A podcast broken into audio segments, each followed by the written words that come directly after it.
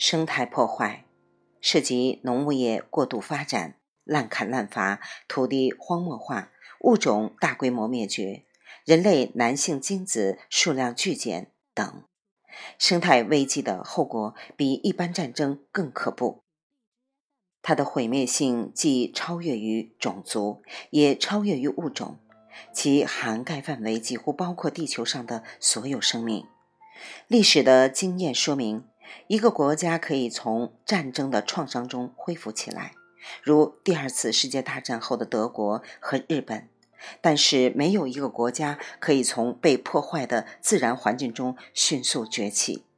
只要翻开世界地图，就可以看到，现在世界上那些最荒凉、最穷困的地方，在古代都曾经是最繁荣、最昌盛的地方。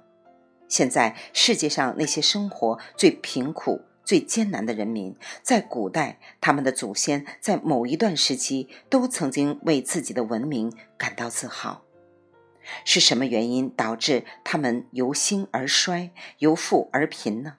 我们再看一看世界文明发展史，从现代智人起源于东非，并长期无限度地索取于中非、撒哈拉大沙漠，此后才形成，而终于不得不迁徙于北非以远，到古埃及文明。美索不达米亚文明、古希腊文明，从古印度文明到中国的西域楼兰文明，再到中美洲的玛雅文明，我们研究一下这些文明的历史足迹，可以看到一个共同的事实，那就是这些文明的兴衰都和他们所在的地区的森林的数量、植被的分布以及土地的荒漠化程度有关。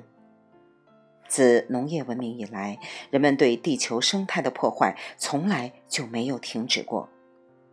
而科学化、工业化和现代化的世界潮流，使这种破坏变本加厉，呈现出层层推进的加速度恶化态势。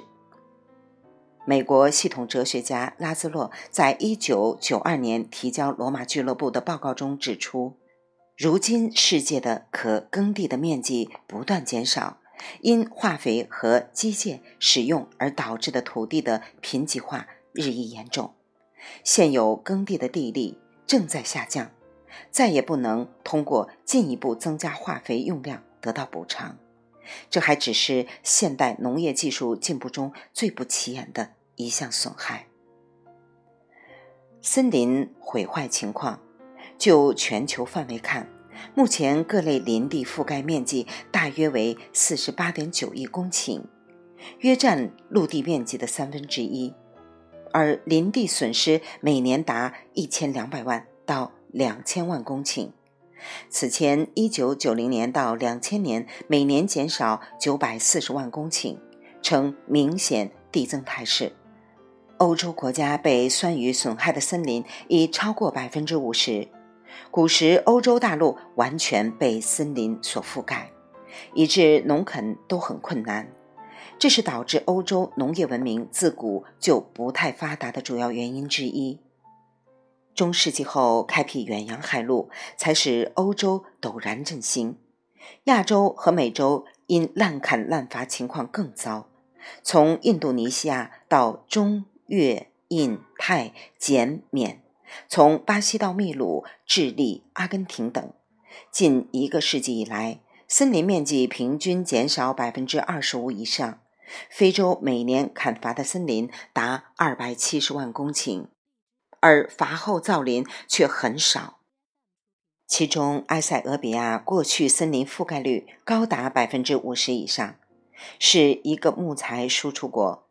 到一九六零年，森林覆盖率却降至百分之十六。二十年后，即一九八一年，又减少至百分之三点一。目前已所存无几。再看热带雨林，一九八零年到一九九零年，每年以平均一千五百四十万公顷（百分之零点八）的速度缩小。一九九零年年末。热带森林的面积估计为十七点五六亿公顷，其中南美和加勒比海地区占百分之五十二，非洲占百分之三十，亚洲和太平洋地区占百分之十八，热带森林的一半集中于巴西、扎伊尔、印度尼西亚和秘鲁四国。